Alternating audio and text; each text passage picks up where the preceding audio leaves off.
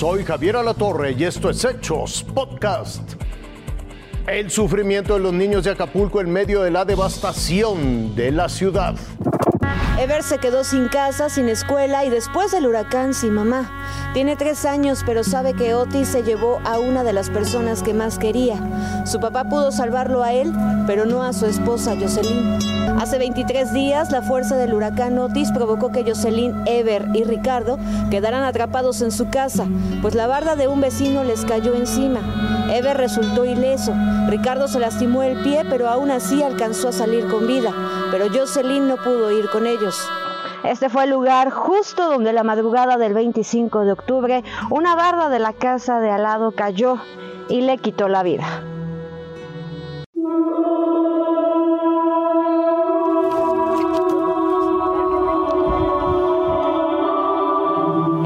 De su casa aún quedan en el piso los recuerdos de una vida y los planes para el futuro, pues Jocelyn apenas tenía 19 años.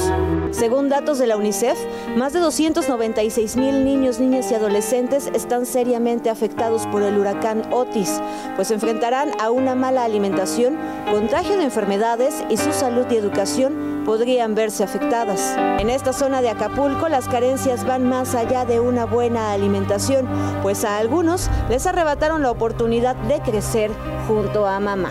Con imágenes de Sergio Jiménez y Gael Chávez, Jessica Muguel, Fuerza Informativa Azteca.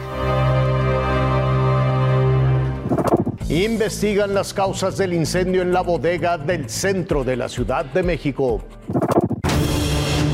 A ellas y ellos, los de chaquetas negras de nanotecnología, con cascos de protección y con el rostro tiznado, suelen llamarles héroes anónimos, pero tienen nombre y apellido. Estos son algunos.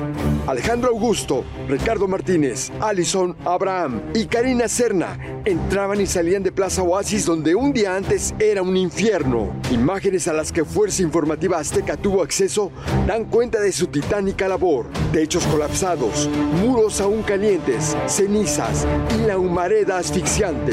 Todo para continuar con la remoción de escombros.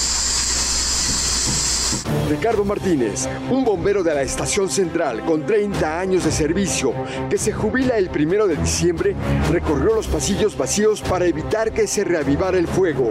Yo creo que si volviera a nacer me volvería a meter en esta producción tan, tan bonita. Con sus manos quitó concreto las traves de acero que quedaron retorcidas y animó a sus compañeros.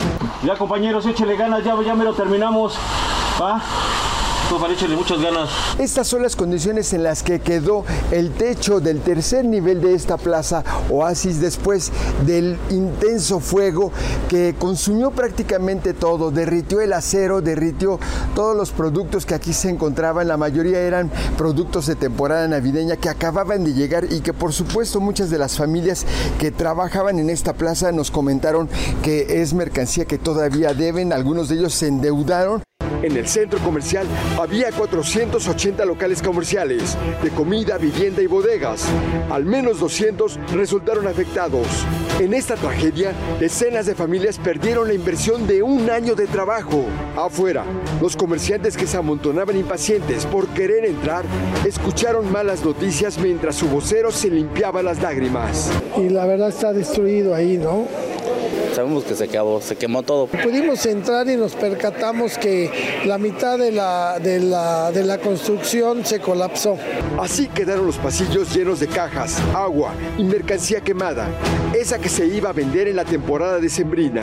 En cada local estiman que había 200 mil pesos en mercancía y creen que van a necesitar en algunos casos hasta un millón de pesos para la reconstrucción de sus espacios. Yo conozco este, muchos, muchos paisanos lo que trabajan a Plaza Chari, ellos no duerman, no pueden dormir toda la noche.